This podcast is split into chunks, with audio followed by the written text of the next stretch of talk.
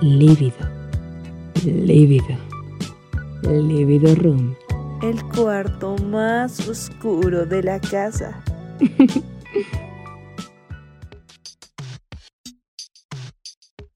Estamos transmitiendo para la Facultad de Ciencias Políticas y Sociales de la Universidad Autónoma del Estado de México.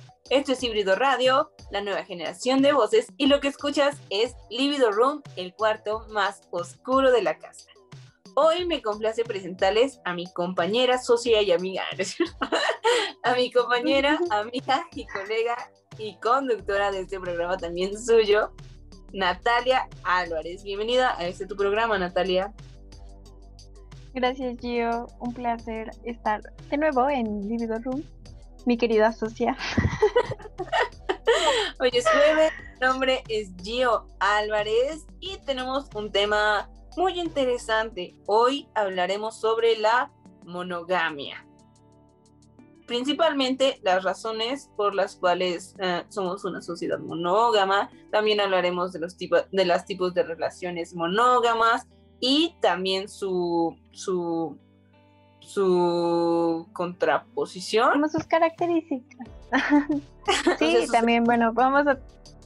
Vamos a hablar también de lo que es la poligamia, ya que para la segunda parte de esta serie de programa vamos a hacer un debate sobre monogamia y poligamia. Así que quédense hoy para saber sobre lo que es la monogamia para después hacer este debate. Quiero recordarles que Híbrido Radio tiene redes sociales. Pueden encontrarnos en Facebook, Twitter e Instagram como arroba híbrido radio. Y también pueden encontrarnos en Spotify y YouTube como Libido Room. Pueden encontrar este podcast por si se lo perdieron en la transmisión de Facebook. Ya con este comercial hecho, quisiera Nada, que me compartas la información que tienes en torno a lo que es la monogamia. Claro que sí. Bueno, la monogamia o las relaciones monógamas, eh, más enfocado, pues son aquellas de, bueno, también las se conocen como relaciones cerradas, que pues hay como un factor de exclusividad, por así decirlo. O sea, tu pareja es exclusiva, eh, ya sea tanto afectivamente como sexualmente, como cualquier otro tipo de interacción que pudiera tener con otras personas. Eh, únicamente es contigo y solamente contigo. Y pues dentro de la monogamia hay diferentes tipos de relaciones o diferentes tipos de relaciones monógamas, por así decirlo. Eh, la primera es la tradicional o la ideal, que pues creo que muchas personas tenemos, sobre todo de chiquitos, o cuando vemos como películas de amor romántico, y va muy, muy ligado con esta parte, que pues es así como de, ay, pues es que a mí no me gusta nadie más que mi novio, es que yo no puedo pensar en otra persona, es que a mí nadie se me hace guapo. Pues cuando es una, pues casi, casi es una mentira, ¿no? Porque yo creo que a todos nos ha pasado aquí, no me vas a dejar mentir. Que pues podemos ver un actor o una persona en la calle o en el transporte público, en cualquier lado, y decimos, no, ese vato está muy guapo, ¿no? Y no es que quieras intentar algo con él, no es que quieras salir con él, pero pues se te hace guapo, se te hace atractivo, por así decirlo. Este, en segundo lugar, pues tendríamos a la monogamia realista, que pues es esta que, o sea, si tu pareja es exclusiva, eh, tienes solamente contacto con esta persona, bueno, contacto sexual y afectivo, y aún así, pues sabes que a esa persona le pueden llegar a traer otras personas, otros individuos.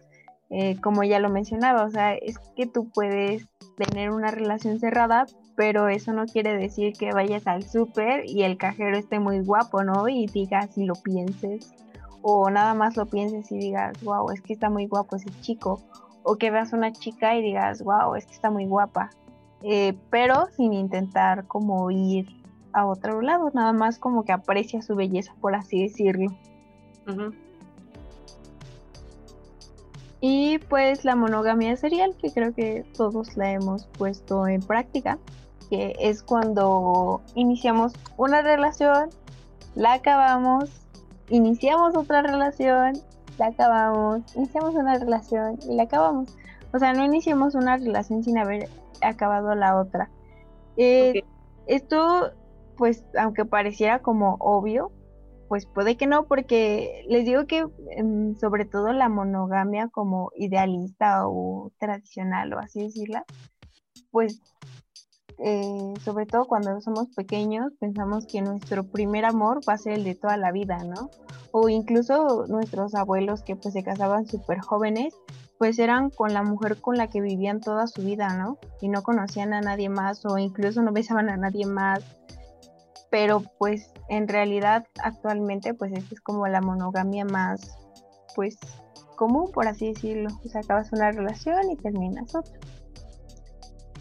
Ok, pues bueno, vamos a hablar de esto de una forma detenida, ya que la monogamia en realidad no fue algo que siempre adaptáramos para nosotros, no es algo en realidad lo que yo leí del estudio que leí, del artículo que leí de Miguel Ayuso de, internet, vamos a dejar los links, eh, es que el ser humano no era monógamo, monógamo. Fue hasta el periodo neolítico de la historia, donde eh, con la agricultura, con la cerámica, ellos dijeron, ok, ya no hay que ser nómadas, hay que empezar a ser sedentarios. Entonces, eh, para proteger lo que es la herencia, para proteger lo que es a las mujeres, proteger a los niños, protegerse de enfermedades de transmisión sexual, ellos empezaron a decir, pues hay que optar por una relación monógama. Entonces, ah, bueno, eh, complementando lo que tú nos estás diciendo, Básicamente tenemos esta monogamia tradicional, esta monogamia serial y monogamia, ah, ¿cuál era la otra? Es, espera, no me la digas, realista. Realista.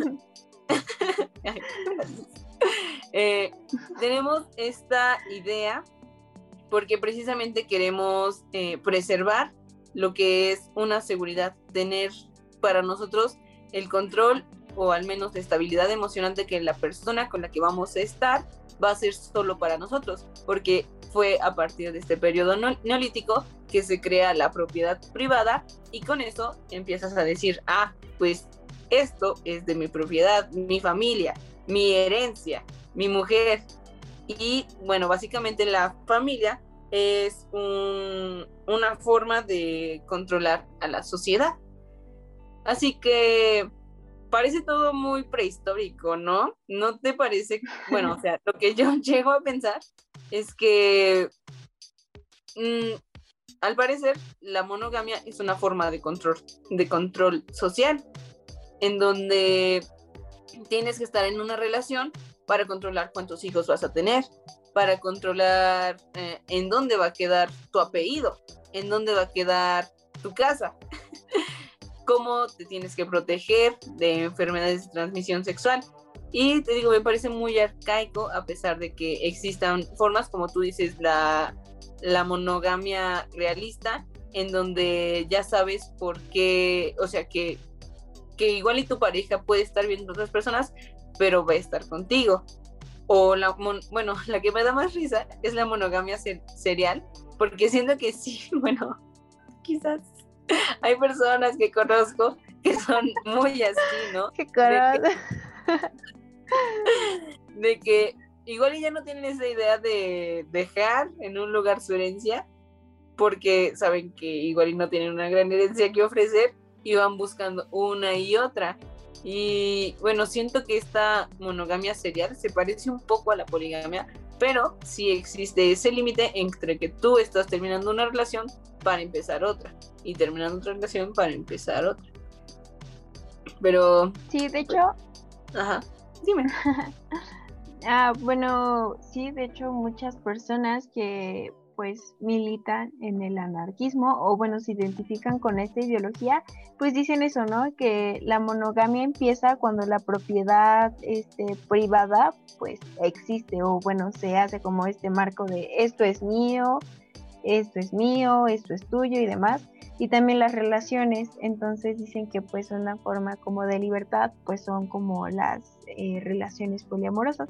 Y aunque en Occidente las vemos como algo muy moderno, porque pues yo creo que en algún punto pues empezaron a ser como famosas, ¿no? Pero no tiene más de 10 años que pues ya se habla del tema como algo no tabú, porque incluso, o sea, podemos identificar diferentes épocas, digamos los 70 donde hubo una revolución sexual que pues ya no se veía a las parejas pues como tal ya así como de pues este es mi novio, ¿no? O este es mi esposo. Pero pues no en todos los países, sobre todo únicamente fue en Estados Unidos, ¿no? Donde surge este como boom de la revolución sexual y que pues ahorita ya se habla más normal del tema y hasta te dicen que cómo introducirte en el poliamor sin fracasar, ¿no? Este, pero pues en realidad hay muchas este, civilizaciones que no son monógamas como pueden ser este en de hecho los árabes. Te tengo el dato. De hecho te tengo el dato, Nat. Eh, al parecer, al parecer, solo 43 de las 238 civilizaciones del mundo son monógamas. Esto según Roger Robin, un profesor de ciencias familiares de la Universidad de Maryland. Entonces, solo 43 de 238 civilizaciones. Y tú lo dices, en eh, sociedades islámicas, es en donde, sí, sí son islámicas, no me estoy equivocando, eh, es como que islámicas. Tienen un montón de esposas, pero también un montón de hijos. Entonces el control de la población pues, también ahí entra en debate, ¿no? Bueno, también hay que aclarar en este punto, porque creo que es muy importante, ya que hay como un buen de mitos ah, sobre esta parte de, de, los árabes, o bueno, en sociedades islámicas, donde puede haber como varias esposas. Y pues en realidad es que el hombre puede casarse hasta con cuatro esposas, pero para poder hacer esto, o sea, necesita, a todas les tiene que dar lo mismo. O sea, ya sea vestido, alimento, casa. O sea, si a una le hace una casa, a la otra también le tiene que hacer una casa. Y pues antes, eh, sí se, pues, o sea, las, los hombres llegaban a tener varias esposas, ¿no? Y con esto llegaban a tener descendencia, por lo cual eran familias muy numerosas, que era la parte de la herencia que mencionas. O sea, sí, eh, incluso en estas sociedades pues había como esta importancia de una preservación, ¿no? O de una herencia ya sea de genes o de bienes. Pero pues actualmente ya casi nadie, o sea, no hay personas que lleguen a tener pues más de una esposa, una porque pues es difícil como que mantenerla. Eh, lleva un grado muy grande de responsabilidad, no solamente económica, sino este, afectiva, porque para esto, pues es algo que veremos un poquito más adelante sobre la responsabilidad afectiva, ¿no? O sea, no es lo mismo que digas, ah, pues sí, me voy a casar con tres esposas y las mantengo, ¿no? Ah, pero ¿en qué momento, pues vas a cubrir su necesidad de afecto, su necesidad de amor, sus necesidades incluso, pues, sexuales? Este, entonces, pues no es algo fácil, pero muchas veces en Occidente lo vemos así como de, ay, sí, ellos se casan y tienen cuatro esposas, ¿no? Y así, pero no, o sea, realmente también dentro del Corán y dentro de, pues, estos libros sagrados, también hay como ciertas reglas o ciertas normas, incluso para practicar la poligamia.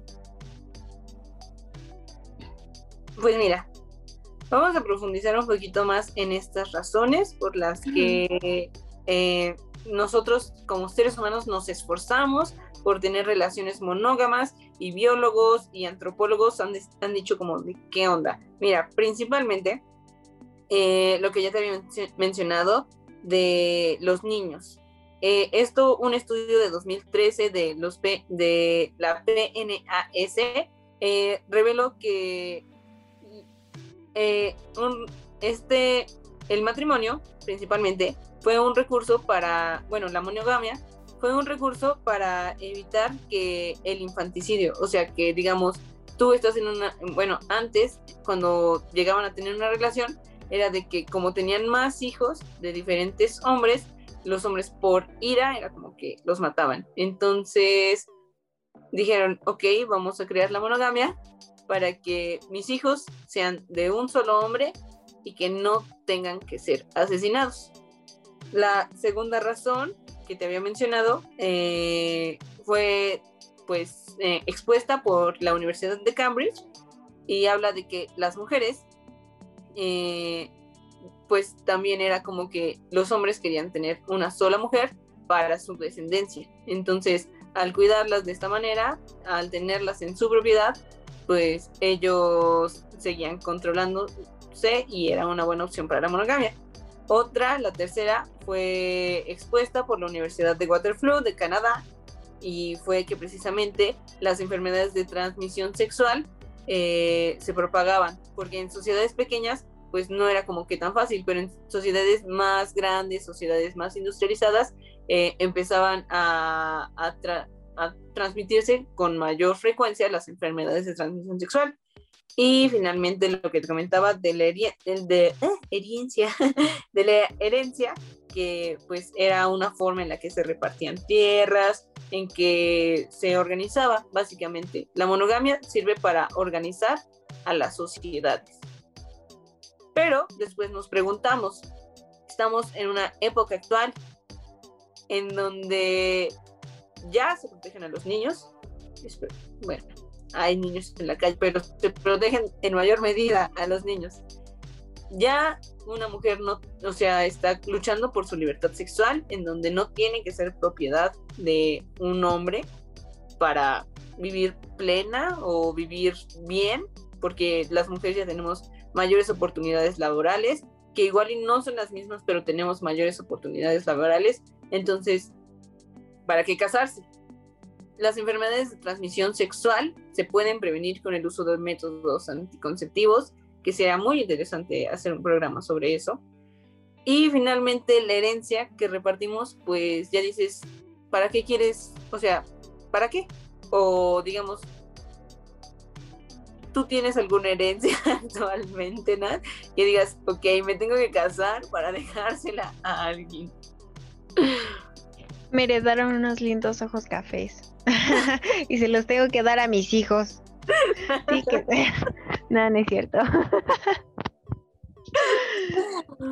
Siento que, que no. cabe en un rollo moral, en donde Mm, si no estás casada a los 30, ya te dicen dejada. Si no estás criando a alguien a los 35, ya te están exigiendo que lo hagas. Y creo que le habíamos hablado en el programa sobre la mujer se hace o se nace. Eh, a las mujeres se les tiene con ese estereotipo de que debes de nacer para reproducirte. Y creo que también tendría que ser como que una problemática para hombres, ¿no? Digo, uh, lo, que, lo que estudié es que normalmente no somos monógamos porque todo, o sea, a diferencia de los animales, nosotros todo el año somos, estamos en etapa de reproducción. No es como que ellos que tienen que hibernar para después poder estar llega la primavera y uh, vamos a reproducirnos. Nosotros es todo el año, todo el, tiempo los hombres tienen este esperma que es muy abundante, que es muy abundante y se reproduce muy y se reproduce muy rápido y las mujeres aunque nos reproducimos cada nueve meses seguimos teniendo como este rollo de la fertilidad, aunque sea limitada, tenemos una fertilidad de, no sé, desde los 12 hasta los... ¿Hasta qué edad es nada? Es como hasta los 30, 45 que llega la menopausia. Como 46, 40, de los 46 a los 50 ya empieza el proceso de menopausia. Pero, o sea, ¿estás de acuerdo que nosotros podríamos reproducirnos en todos esos años fértiles? Y tendríamos muchísimos hijos, muchísimos hijos, y, sin contar... No creo, porque mira, ponte a pensar, o sea, ni siquiera todo el mes eres fértil, o sea, nada más hay un periodo de tiempo pues, que tienes días fértiles, que son los días en los que puedes quedar embarazada. Y pues tu embarazo dura nueve meses. Y como para estarte aventando quién sabe cuántos embarazos, a menos de que quieras tener así de que cuatrillizos o quintillizos como para tener un buen día de descendencia, pues no. Pero bueno, y más ahorita, ¿no? aunque, bueno, sí me suena mucho esa parte de que digas que las normas morales, yo creo que sí, todavía muchos decimos así como de, ay no, yo como voy a una relación poliamorosa, ay no, ¿qué va a decir de mí la gente, no? Aunque siento que actualmente en el siglo XXI, en el año 2021, ya hay una apertura pues un poquito más liberal por así decirlo, en este tema. Y esto se debe a la globalización, ¿no? Ya no es así como te digo, en los 70 pues allá en Estados Unidos había una revolución sexual. Y aquí en México, pues, siguen siendo los 70.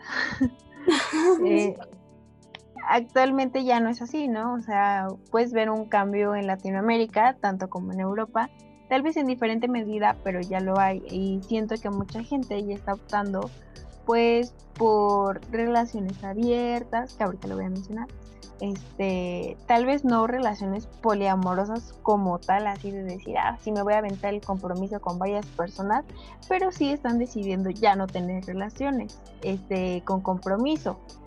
Y por eso también vemos una baja en este, pues, casamientos y una alta en divorcios, porque ya mucha gente pues admite que las relaciones monógamas muchas veces no sirven. O sea, no digo que no a todos eh, no les funcione, pero sí ya muchas personas están cambiando de mentalidad. Exacto, y para eso Fati nos tiene preparada una anécdota que encontró en internet respecto a monogamia y poligamia. ¿Qué te parece si la escuchamos en este pequeño break y regresamos para hablar sobre los tipos de relaciones poligámicas? ¿Te parece, Nat? Claro que sí. Bueno, yo les quiero recordar que Híbrido Radio tiene redes sociales, pueden seguirlos como arroba Híbrido Radio MX en Facebook, Twitter e Instagram. Y también pueden seguir este podcast, por favor, en Spotify y YouTube como Libido Room. Si se perdieron en algún momento de esta transmisión, pueden encontrarla completa en YouTube y Spotify. Así que los esperamos, esperemos que nos den muchos likes. Ya volvemos, esto es Libido Room, el cuarto más oscuro de la casa.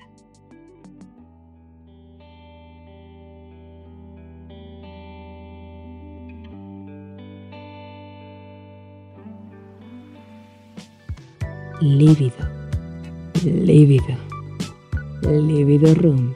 El cuarto más oscuro de la casa. Cecilia tiene dos parejas, una que empezó siendo monogámica con Pablo hace 13 años y una segunda con Sebastián, que antes de ser novio fue su mejor amigo. A su vez, Pablo tiene una relación con Florencia, quien tiene un hijo de una pareja anterior. Entre Florencia y Sebastián no hay sexo, solo cariño. En 2013, Cecilia y Pablo decidieron recibir a Sebastián y comenzaron a convivir los tres. Y en el 2016 se mudaron a una casa grande para darle la bienvenida a Florencia y a su hijo. Desde entonces, conviven todos juntos y hay un cuarto para cada uno. En un principio intentaron organizar con quién dormirían cada noche, pero no les resultó. Y asegura que les va mejor improvisando. Con Pablo estábamos bien cuando apareció la idea del poliamor, y lo aclaro porque se suele pensar que es una opción para salir del aburrimiento o reavivar la pareja, y muy por lo contrario, creo que en esos casos no conviene para nada. A Cecilia le parecía interesante investigar por qué en otras sociedades las relaciones y la vida familiar se organizan de manera distinta a la nuestra, desnaturalizar la monogamia como el único camino posible. Respecto a sus reglas, dicen esto. Nosotros tenemos la libertad absoluta para relacionarnos o dejar de relacionarnos con quien queramos sin necesitar el consenso de nuestra familia poliamorosa. Pero no todos los vínculos abiertos son iguales. Están quienes tienen reglas de fidelidad al grupo o que eligen lograr consenso para que salga una de las partes con otra persona. Observa, además, que en su mayoría las parejas abren sus vínculos exclusivamente en lo sexual para poder tener sexo con quienes deseen y ponen la cláusula de no enamorarse. A lo que Cecilia dice, en mi opinión, es un límite bastante ficticio, porque vos no puedes elegir cuándo vas a enamorarte y cuándo no, pero es un límite válido para las relaciones que así lo necesitan. Lívido, lívido, lívido room. El cuarto más oscuro de la casa. Estamos de regreso en esto que es the Room, el cuarto más oscuro de la casa. Ya hablamos sobre las relaciones monógamas, las razones por las que aún lo somos y también los tipos de relaciones monógamas. Ahora toca el turno de hablar sobre las relaciones polígamas, cuáles son sus tipos y por qué sería una opción viable. Bueno, vamos a entrar en debate la próxima semana, pero hoy Nat nos va a hablar sobre cuáles son los tipos. Así que adelante Nat, por favor. Así es, ahora le toca el turno a los poliamorosos. Al que le, lo poliamaron. bueno, pues para entender esto, primero vamos a ir con las relaciones abiertas, que pues son lo contrario a las cerradas, ¿verdad? En esta parte pues no hay una exclusividad, ya sea de tipo sexual, afectiva o ambas. Esto porque pues se puede pues acordar hay acuerdos dentro de estas relaciones y pues la primera es la relación abierta que pues esta es como la más fácil de eh, pues no sé de visualizar por así decirlo que también es muy común hoy en día que son los llamados free. O sea tienes algo casual con una persona o con varias y no necesariamente hay un compromiso de por medio la otra es una relación abierta a ojos cerrados.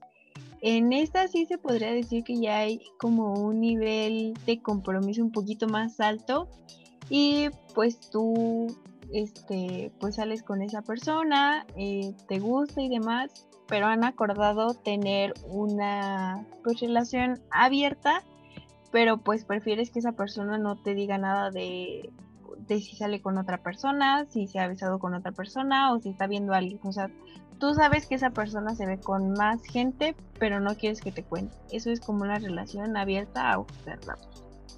Después ya viene la poligamia tradicional o religiosa. Aquí sí ya estamos entrando a terrenos poliamorosos. Y pues la pues la religiosa o la tradicional es esta que ya habíamos mencionado, como en algunas comunidades, eh, o en, sí, comunidades, o como lo mencionaste yo, ¿cuál fue esta palabra que mencionaste hace rato? Ah, civilizaciones islámicas. ¿O cuál? No, no, no, de cuando dijiste que nada más 48 eran monógamas, de 243. Pero, bueno, 200 de 238, ah, espera, ah, sí, 43 son monógamas. Entonces, el resto... disléxica, mira. Confundiendo los números. Bueno, comentemos mi dislexia. El punto es que son estas comunidades que no entran dentro de las este pues 48 43 eh, que pues ya sé que tienen este pues varias parejas no ah, al mismo tiempo. Y ahora sí, ya, ya estamos en terrenos profundos y empezamos con el poliamor.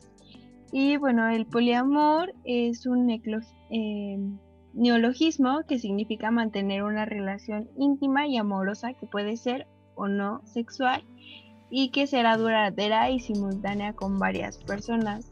Eh, y pues dentro de este poliamor hay varios. Está en primer lugar el poliamor jerárquico, donde se tienen relaciones al mismo tiempo con una relación que actúa como la principal y las otras serán secundarias. Es decir, tú tienes un novio, acuerdan tener una relación poliamorosa y dentro de pues esta principal se despliegan otras. O sea, ya sea de parte de él o de parte tuya. Ok, o sea, por así decirlo, yo soy la oficial y tiene otras novias, pero yo soy la oficial, él es mi oficial y tenemos otros novios. Ajá. Ok. Ajá, y pues en, en esta, ah, también antes de, de, continuar, hay que entender que el poliamor se, o sea, debe de ser consensuado. Y creo que esto se me olvidó antes de pasar a esta parte de, pues, ya del poliamor o de relaciones abiertas, etcétera. Que, pues, es cuando, cuando una persona eh, dentro de los límites de la relación no acuerda eh, pues abrir la relación o salir con varias personas simultáneamente, esto se considera engaño. Ahí es cuando, pues, este meme, ¿no? De lo poliamaron. no, eso es una infidelidad, un engaño, porque no hay un acuerdo propio.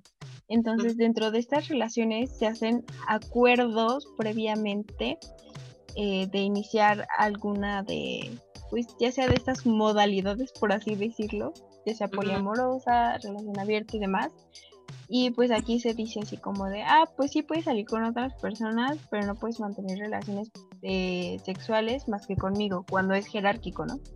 O este, o al revés, puedes mantener relaciones sexuales con quien tú quieras siempre y cuando te cuides, pero no puedes tener citas con alguien más. Okay. Y pues en el amor, ajá, en el poliamor no jerárquico, todas las relaciones están al mismo nivel no hay como que una principal, todas, pues, o sea, si tú tienes tres novios, a los tres los quieres por igual, los tres tienen la misma preferencia, no hay uno por encima del otro. E incluso a veces hasta como, pues, entre las mismas parejas como que se combinan, por así decirlo, hace como una cadena. Wow. Y pues de aquí, de esta cadena, nace el siguiente nombre, que es la triejera o la cuatrieja. cuatrieja. Ajá, o sea, es como este, pues, grupos de tres. Ajá, Que son grupos de tres o grupos de cuatro. Así cuando pues todos son novios de todos. Ah, o sea, es como la palabra pareja, pero trieja, cuatrieja. Ajá, trieja y cuatrieja, sí. Sí, es así como si tú tuvieras eh, dos personas con las que sales al mismo tiempo, pero esas dos personas salen contigo y la otra, o sea, ajá, es como un círculo, por así decirlo.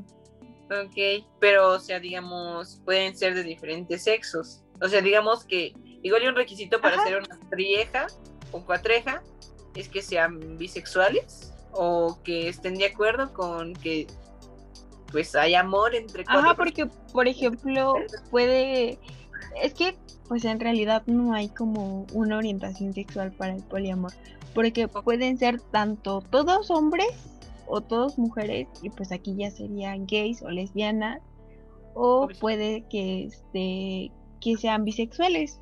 Sí, generalmente es más difícil que sean heteros, ya que pues está no sé, los heteros tienen más complejos, prefieren a veces la monogamia y es más difícil que pues entren a este mundo del poliamor o sino que sea un poliamor jerárquico. Cierto, vaya. y pues está y dentro de esta parte también está como la polifil polifidelidad es un término, pues ahora sí que podríamos decir que raro, porque pues dentro de, esta, de estas relaciones poliamorosas, por ejemplo, si nada más hay dos involucrados, o sea, son digamos cuatro en total, ¿no? O tres en total. Ustedes se acuerdan que no puede haber alguien más fuera. O sea, se deben de ser fieles a ustedes cuatro, tres, tres, o sea, no pueden ni tener relaciones eh, sexoafectivas o solamente afectivas o solamente sexuales con alguien más porque no es estipulado dentro de este consenso. Creo que entre más avanzamos en estos programas nos vamos dando cuenta de que el consenso y pues el consentimiento es muy importante y sobre todo la comunicación. Y ya en este en pues relaciones un poco más atrevidas, este, pues podríamos encontrar a los singer, a los singers, que son este grupo de personas o de parejas que intercambian parejas. Creo que incluso hay hasta películas, donde por ejemplo como este si tú y yo tuviéramos cada quien pareja y decimos ah pues este fin de semana intercambiamos pareja y yo me voy con tu novio y tú te vas con el mío y pues ya ahí cada quien lo que pues lo que haga ya y es dentro de su intimidad, ¿no? Entonces pues son este intercambio de parejas ya un poco más arriesgado por así decirlo. Sí, creo que este, son como los más este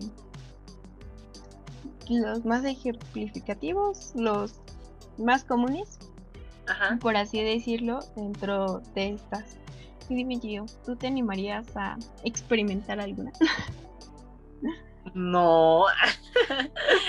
pues, ah, como te lo comentaba, creo que la monogamia es, es un término un poco arcaico, un poco viejo. Aún no tengo como que la preparación psicológica para estar en una relación con varias personas, porque bueno, tampoco tengo la preparación psicológica para estar con una persona.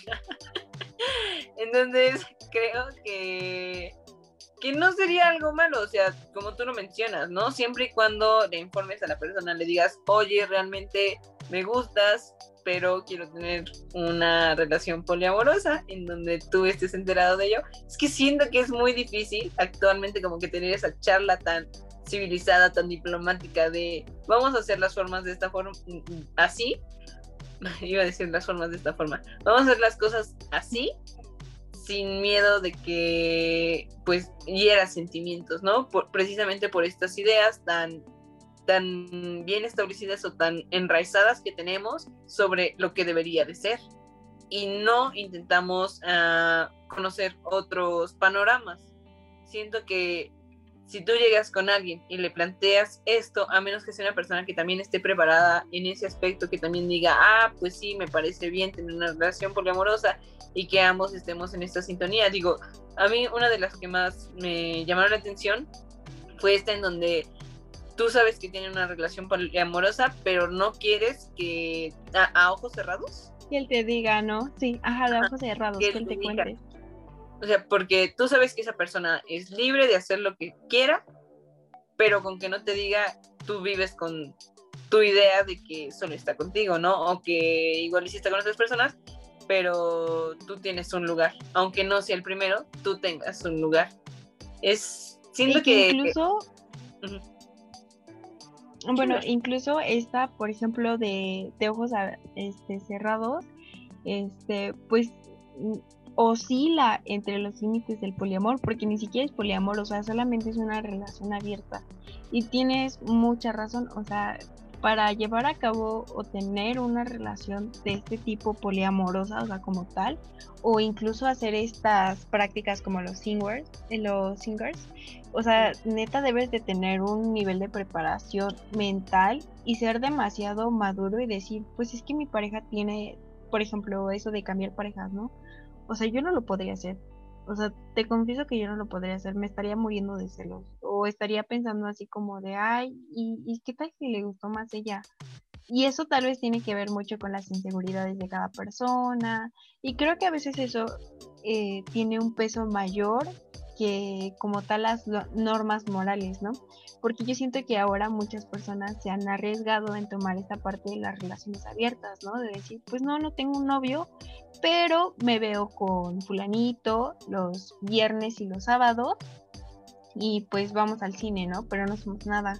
Ah, pero el, los martes y los jueves me veo con este con otro vato y con él pues nada más mantengo una relación este sexual o pues este sí tengo una relación sexoafectiva pero él también puede tiene la libertad de salir con otras personas no o sea estas partes sí ya como que las empiezan a experimentar pero yo no este o incluso esta parte no que decías de a ojos cerrados o sea que dices ah pues sí o sea yo salgo con una persona y yo sé que no somos nada este serio, no somos oficiales por así decirlo, pero pues tampoco me qu quiero que me esté contando con quién sale, ¿no? Uh -huh. Entonces sí, yo creo que debe de haber como un nivel muy alto de confianza y de comunicación como para decirle a tu pareja, oye, es que me gusta esta persona y quiero que, nos, ah, que abramos nuestra relación, ¿no? O quiero que seamos poliamorosos. Sí, debe de haber como mucha confianza. Sí, sobre todo quitarte eh, esta idea de que solo la monogamia puede servir, porque creo que quizás nuevas generaciones o esta generación ya podría plantearse la idea de que si no quieres tener un matrimonio y quieres estar conociendo personas, reconoces que pues quieres estar eh, teniendo una vida amorosa, afectiva y sexual con diferentes personas y el otro también acepta, o sea, está en esa sintonía, pues creo que se puede. Sin embargo, eh, ahorita creo que lo que más nos gusta, o bueno, a lo que apuntamos gracias a las películas de amor romántico, es a esta monogamia porque tenemos, o sea, mínimo la idea, quizás nuestra naturaleza humana no es la de tener una relación monógama durante el resto de nuestras vidas, pero mínimo nuestra idea, nuestra construcción social en, en la mente es de voy a encontrar a alguien el día no sé cuál, pero con esa persona quiero pasar el resto de mi vida, a pesar de que no somos una especie. Sí, no, esta monogamia serial. Mm, exacto, no somos como los pingüinos, como, los capítulos de mar, que sí encuentran una pareja y se quedan con ella para siempre. Somos un, unas, somos personas, somos seres conscientes que tenemos esta idea de que vamos a encontrar a alguien y que eh, implantamos todos esos ideales en esa persona, nuestro ideal de amor, de que vamos a estar con ellos para siempre por este ideal del amor romántico, y termina fallando a los dos meses. Y te vuelves a encontrar con alguien a los cuatro meses a quien de nuevo tienes todas estas ideas de me voy a casar, vamos a ser felices para siempre y terminan al mes. no sé quién le ha pasado, pero eh, por este ideal. Al primo de la, vecina. suele pasar, suele pasar. pero bueno, eh, ¿qué te parece si dejamos esta primera parte aquí para que el próximo jueves hagamos este debate ya con este contexto que tenemos eh, de frente sobre cómo funcionan las relaciones monógamas, de cuáles son sus tipos y también de cuáles, cómo funcionan las relaciones polígamas y cuáles son sus tipos para entrar en un debate sobre, bueno, quizás no qué es lo mejor, qué es lo que debemos de practicar en sociedad, pero sus pros y sus contras eh, en torno a esta poligamia y esta monogamia. ¿Qué te parece, Nat? ¿La dejamos aquí y seguimos el próximo jueves? Claro. claro, y bueno, sobre todo, bueno, yo recomiendo que vean el próximo capítulo, porque pues en este no solamente va a haber como pros y contras, sino también van a contar como su experiencia eh, incluso yo quiero contar mi experiencia de cómo es vivir como en estas partes o en estos eh, sesgos del poliamor, ¿no? Y qué tan preparado a veces estás o por qué suena tan fácil decir así como, ah, sí, pues este, salgo con tres personas, ¿no? Pero pues realmente no, o sea, necesitas un nivel de responsabilidad afectiva, de, este, de empatía, o sea, son muchas cosas que a veces parecen fáciles y que en este siguiente programa pues se van a ver un poco más este, reflejadas, ¿no? Ya en experiencias sólidas. Entonces sí, muy recomendado. Les recomendamos nuestro siguiente programa. Hoy nos quedamos en conclusión con que la monogamia es algo que tú puedes ejercer respecto a tus ideas, respecto a cómo tú tengas planteado tu futuro si es que tienes, no sé, una conciencia de cómo quieres tu futuro y que, digamos, si quieres ejercer la poligamia, tengas un conocimiento sobre, pues, mínimo eh, métodos de métodos anticonceptivos, ya que, pues, si estás relacionándote con varias personas, pues debes de tener estos cuidados. Recordamos aquí y esperamos que el próximo jueves podamos encontrarnos en punto de las 8 de la noche porque esto es Living Room, este es el cuarto más oscuro de la casa y los esperamos para este debate súper interesante entre monogamia y poligamia. Me acompañó en la conducción mi queridísima Natalia Álvarez, que siempre nos trae mucha información muy relevante, muy interesante. Yo soy Gio Álvarez, les agradezco por su atención, por seguir en el stream, a quienes le dan like, a, quien le, a quienes lo comparten o sencillamente escuchen en Spotify y YouTube. Esperamos seguir teniendo más contenido para ustedes y que nos acompañen la próxima semana. Eso es todo por hoy. Hasta la próxima. También no, no olvidemos darle las gracias a Fátima por la cápsula y a Luper que está en eh, pues la producción y en la edición. Exacto, hay que agradecer a quienes hacen realidad este proyecto que es colectivo, somos muchas personas trabajando, extrañamos al tío Yael, esperamos que próximamente también vuelva con sus cápsulas porque siempre es muy gracioso y que les guste mucho el resultado de su trabajo de un equipo extraordinario. Gracias Lufer, gracias Patti, gracias Nat, gracias Yael. Hasta la próxima, ahora sí. Lívido. Lívido. Lívido Room. El cuarto más oscuro de la casa.